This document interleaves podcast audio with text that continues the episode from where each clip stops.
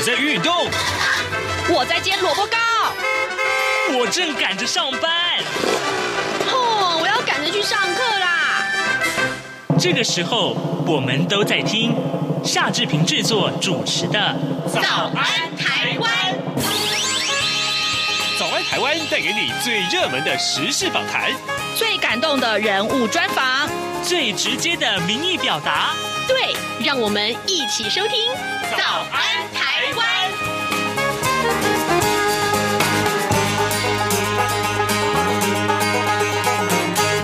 早安，台湾！我是夏志平。今天是二零二二年的十月二十五号，星期二。今天在早安现场这个单元里面，志平要跟您连线美国之音白宫记者黄耀毅啊。我们在每个月的下旬左右都会跟耀毅连线。那么，请耀毅呢，呃，从白宫啊传递来美中台三方关系的第一手的观察。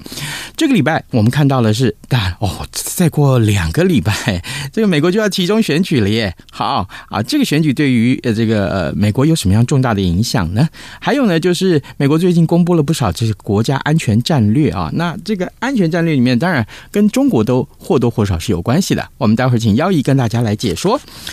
呃，在跟耀毅连线之前呢，志平有一点点的时间要跟大家说一说各平面媒体上面的头版头条讯息。我们首先看到的是《联合报》和《中国时报》上面头版头条，呃，上面是国防部长邱国正的谈话啊。不过两个标题呃虽然不太一样，其实大致上意思差不多。呃，《中国时报》上面提到邱国正说呢，国军为中华民国而战，不为美国而战。那么《联合报》的标题是说，呃，中共的二十大之后啊，两岸军情。严峻啊，处理不慎，事态严重。我们就来看看《联合报》上面头版头条讯息：中共的二十大结束了，当前两岸关系之下的国防军事状况如何呢？国防部长邱国正昨天在立法院用一句话来形容，他说：“不但严峻啊，而且如果稍微处理不慎，事态会很严重。”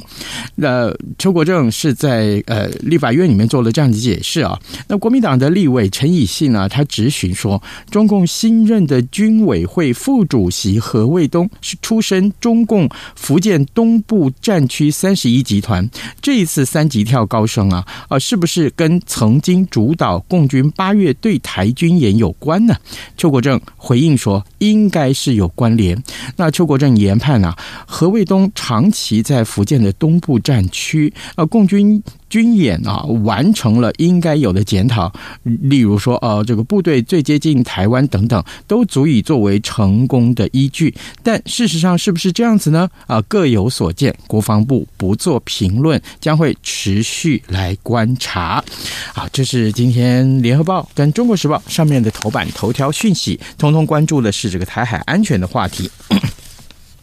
同样，在《自由时报》上面也有一则像这样子的消息啊，这是中国地位。呃，中国的全球地位暴跌啊！那北京如果动武的话，呃，国际愿意驻台。这是一份调查报告，由英国剑桥大学与民调公司鱼观啊合作的全球计划，在八月底到九月底之间啊，针对全球十三个西方国家跟十二个非西方国家。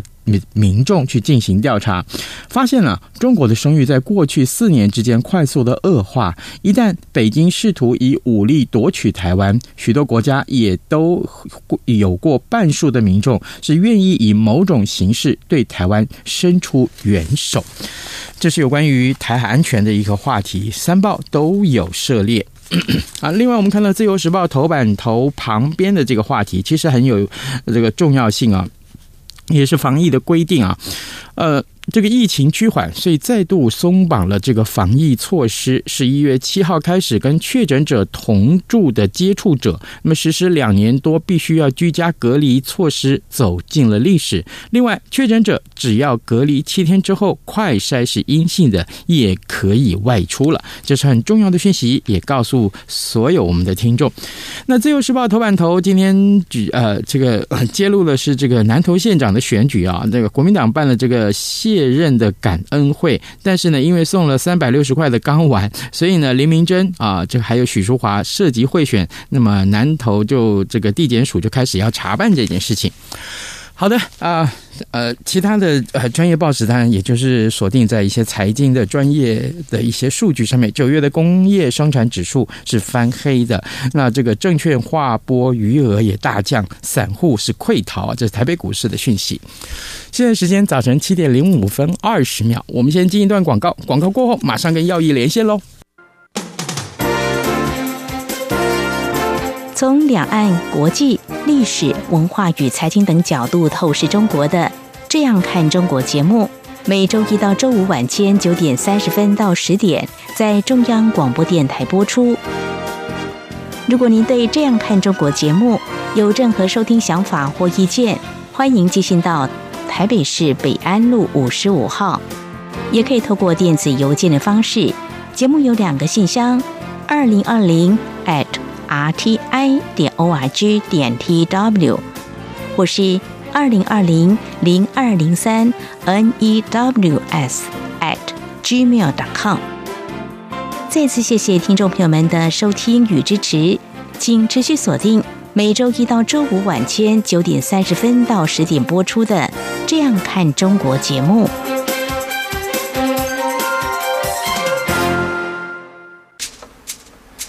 早安，台湾，你正吃着什么样的早餐？吐司加火腿蛋，咬一口，然后收听中央广播电台。早安现场。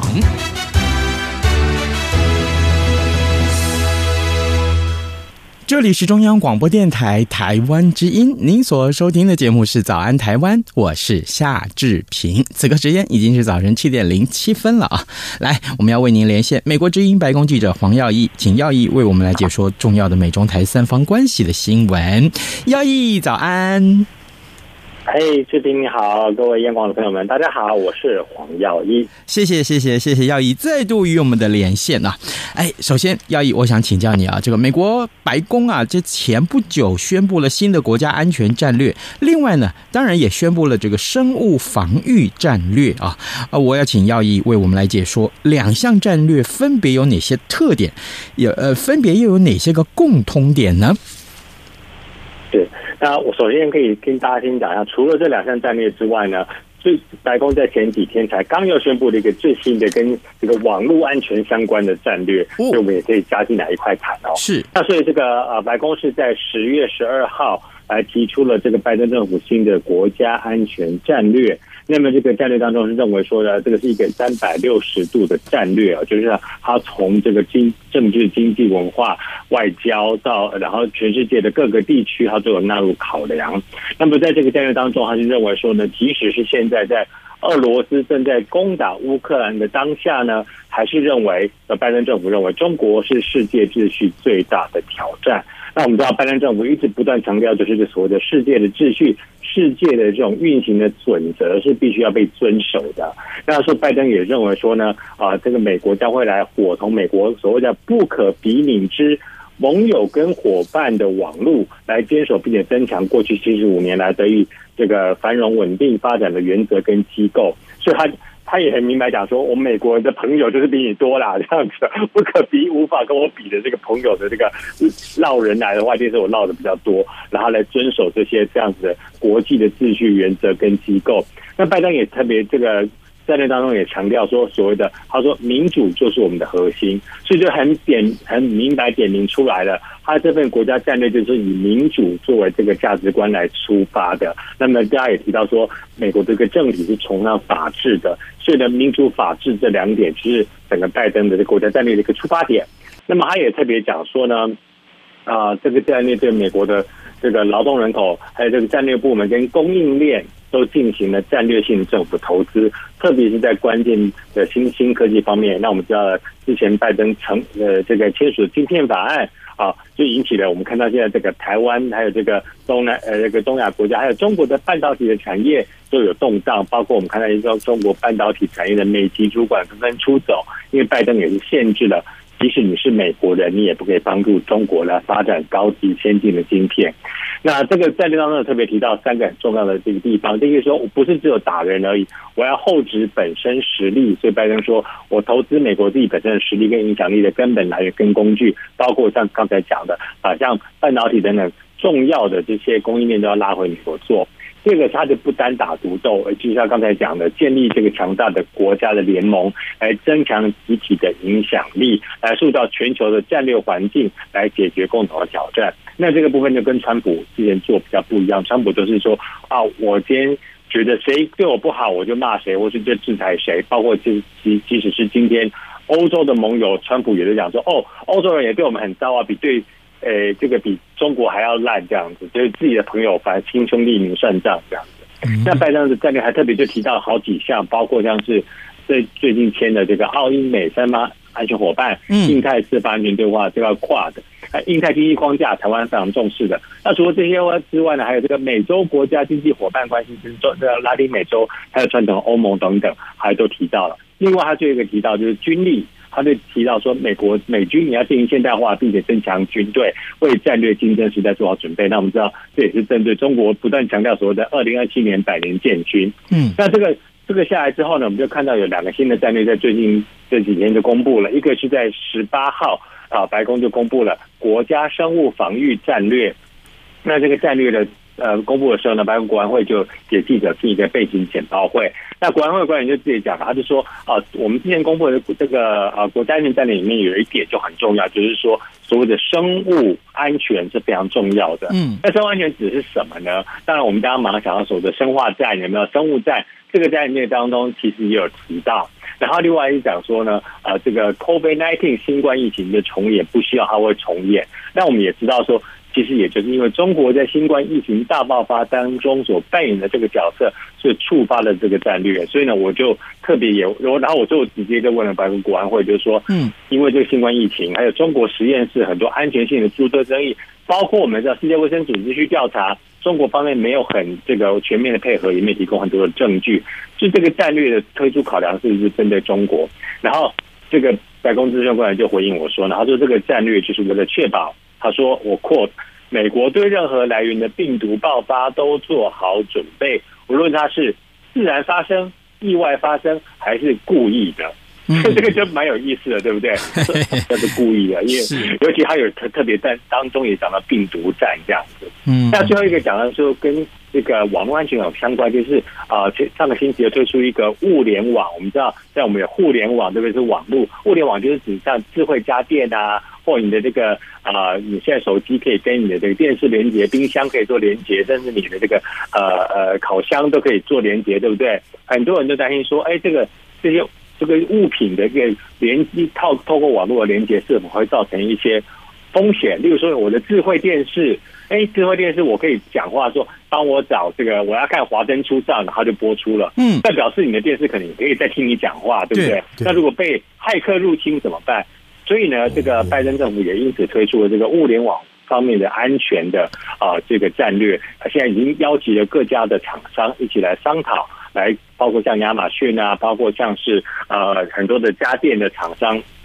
来说。要怎么样推出一个所谓的新的安全标章？比如说，我们知道说环保的标章有一个这个环保之星的这个节能的标章，对不对？嗯，他说我们现在就要推出一个业界的标准，就是要你这个里面的家电哦，哦，必须要是保障安全的，然后里面的软体要随时更新，确保。不会被骇客，或者是被外国敌国给入侵。那他们也都讲很含蓄，那也不讲说这个就是针对中国。我也有问说，这是这是针对中国？因为我也特别提到说，有些家电像是我们知道中国的海尔家电，其实把美国的通用 G 一 G 一的这个通用家电是美国的，但是已经二零一六年已经被中国海尔家电买走了。那像这样的情况之下，是不是就会造成你会担忧？如果说我今天哎呃家里这个假设说国呃国务卿家里面的电冰箱是 G 一做的。对不对？那你会不会担心？那或者是说，今天你的办公室里面有 GE 家电东西之类的，会不会担心？那他就不肯明讲说啊，是针对哪一个国家，或者说呢，不管他是在哪一国做的，我们就是要保持证明说他是安这个物联网的安全。但很有趣的就是呢，他后来白宫有公布，来跟白宫国安会来开会商讨的这些的智慧家电或者是这些科技业者的名单。嗯、那我刚刚所提到的这个被中国给买走的 GE 的家电就没有在名单上。哦。原来如此，哎，这个提到网络安全战略这件事情，特别是呃，耀毅所举的例子啊，你的家电如果跟网络连接，呃，透过网络可以开始使用，那么你要不要担心，万一有一天它成为这个呃家庭安全上面的一个隐忧啊？这也是大家要关注的话题。各位听众，今天早上志平为您连线访问美国白宫之呃美国之音白宫记者黄耀毅啊，我们请耀毅在节目中先跟大家分享了这个美国在。在前不久所公布的这三个，一个是国家安全战略，一个是生物防御战略，另外一个就是网络安全战略。事实上呢，它其实各有重点，但其实也许也许我们看到想到了，呃，都跟中国有关啊。呃，另外呃，要以我们来关注这个话题。其实呃，可能现在美国民众最关心的话题就是，再过两个礼拜，美国就要举行了这个呃其中选举了啊。我先请要以为我们简单的介绍其中选举选的是什么呢？那对拜登总统来说有什么样重要的意义？是，所以啊、呃，这个其中选举是在十一月八号，就是投票日了。那之前也提到过，嗯，美国的这个各州不一样，有些州主要是可以提早投票或不在籍投票，因此很多人已经开始去投票了。是，那本次这个集中大选，当然就是呃，主要是国美国国会议员的改选，部分的议员的改选，有些参议员，有一些众议员的改选。那么还有就是地方选举，包括像地方的这个议会的选举，还有某些州的地方的首长，他们的州长也在进行这个改选。那当然还有一些地方的呃地方的公投案啊，例如说呃，这主要受到一些关注，主要是可能跟学校教育相关，因为啊，我们知道在上一次这个选举结束之后，其实呃很多投给共和党的一个。呃，一些政治人物呢，他们呃打的一个政见就是说，认为说哦，学校里面怎么可以有性平教育啊？你就把学生教坏，怎么怎么教小孩这样之类的这样的说法，就是说呃呃有同志老师，然后就呃呃这个或者是什么有跨性别者的学生，那我们就不应该让他去上这个跨性别的厕所，或者这个跟他性别认同相同的厕所之类的这样的。呃，政见啊，导致了 呃，在在去年的上次的选举就已经炒的，那这次选举呢，一样还是在被炒。那包括有些公投案呢，其实也是针对这些而来。嗯，那这是很关注，受到一个就是，当然就是说，第一个，它是在二零二零年人口普查之后。重新划分的选区而来选的，那这个人口普查的选区，其实就会造成当年就有很多的争议。说，第一个，你在人口普查的时候，你这个问卷是怎么问卷调查是怎么写的，然后会导致什么样的结果？那第二个是说，问卷调查之之后呢，呃，人口普查之后重新划分选区，就有可能会有呃。就是各个政党都有可能说来划分对自己有利的部分。嗯，那我举个例子来说好了，因为我有收到这个就是选举公票，呃，这个公报嘛，然后他就直接美国还蛮透明化的，他就直接告诉我说，他就写说啊，因为重新划分导致你这个选区出现什么变化，嗯，就跟我讲说你的选区里面白人的选民人数大幅上升，然后我又看了一下，因为他就是直接把所有的那个呃人都列族裔都列出来，所以。呃，我看就是哦，白人白人的人数大幅上升，少数族裔里面我就看到，包括非洲裔，然后我也看了亚裔，包括拉丁裔的人数，我的选区里面因此重分的时候是大幅减少的。那这会造成什么样的后果是都不一定。那这样也有可能又有另外一个其他争议的别的现象是说，有一些选区划分的现象会把故意把某一些少数族群全部圈在一起，那其实他们可能不一定是住在很近的地方，他是他就画了一个很奇怪的一个。你要有人说像变形虫一样的，或是蝾螈，就是 gerrymander 这样的图形，所以可能说，如果说我是整个这么大一个地区啊，我就台湾做比较好了。假设说这边是呃呃一个一个台北市啊，一个这么大的地区，然后我可以选出两名这个政党的选是候选人，嗯，或者是这个主义的候选人啊。但是因为我这个划分的情况变成说，哎，我这个主意我把你的全部人都放在同一起，那所以说呢。呃，本来这两个选区之内，呃，这个政党可以百分之五十五跟百分之五十五分别选出两位候选，呃，这个胜选。但是因为我把你全部的支持者都画在同一起，所以你可能在这个选区你冲到百分之九十五，然后你高票当选，但是另外一个选区呢，你就完全就落选，所以就会造成你总体或总体的政党的，或者是这个呃这个主义的这个得票数是减少的，所以会有这样的一个争议。那所以这次大家为什么会在关注？是因为这是二零二零年联合国达到重划选区第一次的选举。第二个对拜登很重要，就是说，当然拜登还有很多他想要推动的法案，那么他也希望新的国会当中能够啊、呃，在参议院当中现在能够是以这个少数的微弱多数啊。呃过半，然后加上副总统的一票，能够在参议院当中能够让他有能够通过他主要通过的法案。那么在众议院当中呢，当然民主党的。现在也是因为他们的这个优势慢慢在减少，嗯，所以呢，呃，拜登都非常非常的关注本次的这个其中的大选。是哦，所以可能这个，那你提到这个，呃，拜登的的民主党其实很关注这个选举。那可是，呃，我之前好像听听到，就是说拜登的民调或者民主党的民调好像一直是起不来，是这样吗？那快要投票了，这个两党的胜算是什么？呃，各自有什么策略？有没有说哪些？州啊，哪些州他的选情是特别受到瞩目的？是，所以我们知道拜登他的民调，在之前就是啊，我们的通货膨胀开始之后呢，就开始往下掉，但是后来又慢慢的呃控制油价，控制通膨，又慢慢的往回升这样子。嗯、那么啊，我们看到最近，所以民主拜登总统其实他前两天才自己就是被媒体问到说，哎，你担不担心啊？民调怎么样？嗯，然后他就很。换算很豁达的说，他说民调本来就是起起伏伏的，今天掉下去，明天就升上来。嗯、那呃，我们知道民主党这边，他就是不断主打这个拜登的，或者是国民主党的国会的议员的过去两年的政绩啊，包括说，他说通过很多重要法案，像芯片法案、基础建设法案、降低通货膨胀法案。这个通货膨胀法案里面当中，除了降低通货膨胀跟一些经济问题之外，还有一个很重要的元素是气候变迁。那这个气候变迁也是很多这些。注重环保，或者是这种啊，往未来在在在前瞻的人很关注的，包括还有枪支管制法案等等。那么他也不断的主打，是说，你说像呃过去两年这个有个叫 American Rescue Rescue Plan，就美国救援法案，是针对 COVID-19 的疫情的。他就说，大家不要忘记，今天从当年这个什么都锁国，什么都关闭，什么都不能干，不能上班，不能上学，到现在你可以解决疫情，重新开放正常生活，这是拜登做的事情。那呃，所以他这方面还不断强调。那另外像是有一个解放黑奴的这个国啊的纪念日呢，定为国定假日。那么这就是希望能够获得这个民权人士的一些的这个呃赞赏。那么当然还有另外一个像呃这个去年大家都有在讨论的维吾尔强制劳动的这个避免法案，对不对？这个他就说呢，你看，其实我们拜登政府是内政、经济、民权、人权、外交什么都有关注，这个很重要。那么接下来他就说，过去做的事情呢，还有接下来他说民主党新国会如果民主党还能过半的话，他们要做的，拜登已经讲了，第一个妇女的身体权，也就是所谓的堕胎权。新国会他已经讲，新国会上任之后，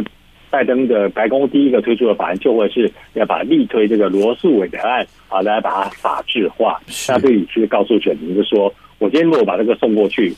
到这个国会，如果今天这不是民主党的话，或者不是说比较属于自由派的共和党的话，他肯定是不会过的。这个他持续呼吁在国会当中通通过同志平权法，所以他就是说愿景来看，还是希望这两项会通过。另外一个，拜登的主任前两天也有讲到，他就说哦，共和党很多人在国会里面想要把这个乌克兰的援助给砍掉。他的意思是说呢，今天如果你过共和党上任之后呢，哎，这个。可能就是乌克兰就要被沦陷了，他的意思是这样子，带这样的讲法，所以他就说，所以他就是说，你们，你看这个大家要关注就是这一点。那共和党这方面呢，主打的就是其实跟当年川普主打的还蛮像的，就是移民，然后还有就是所谓的这些跨性别、性平教育等等，那么说哦，学校不可以教性平教育，然后还有当然主打通货膨胀跟油价。那这很有很有趣的是，我们看到一些这些共和党的候选人他们在主打通货膨胀、油价的时候呢。他只字不竞选广告，倒是只字不提说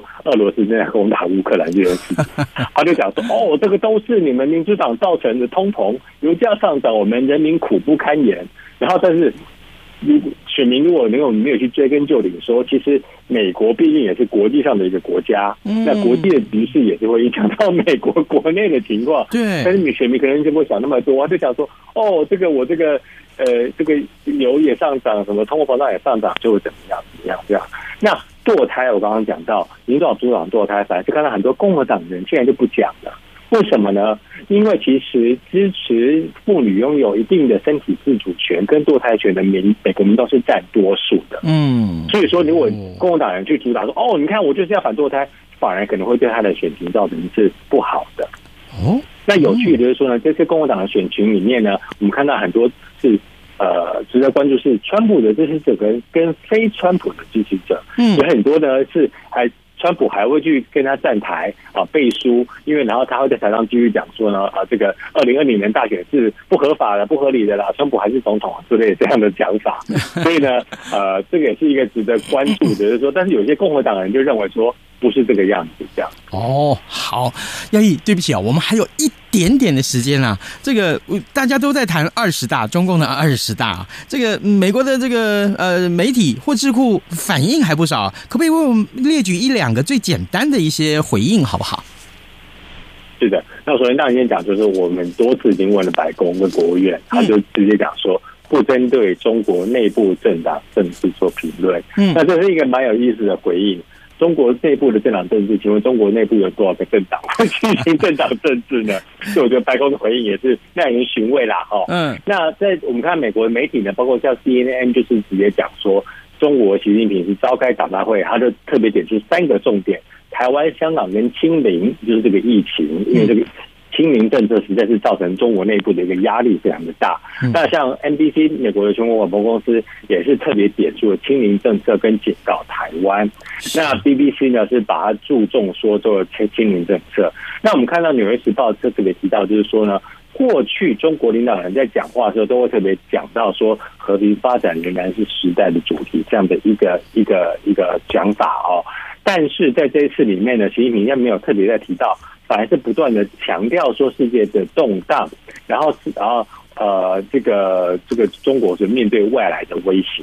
那所以这个是很值得关注，说他的一个态度的转变。那么这个彭博社是比较注重财经的，他就注重的是中国的经济的团队可能会出现的转变。那他特别提到说，现在的中国的政治呃中央政治局的新闻委员叫何立峰，他也。跟这个习近平以前在福建都一起有做过事啊，共事过，认为他可能是接棒这个刘鹤的一个下一个官员。那美国智库呢，我们知道在战略与国际研究中心叫 CSIS 呢，我们叫葛莱伊哦，他跟其他几位研究员共同撰写的一个分析的一个报告。那他也提到呢，就是说跟十九大比起来，虽然习近平也提到中国的自信等等，但是他更专注是中国面临的威胁。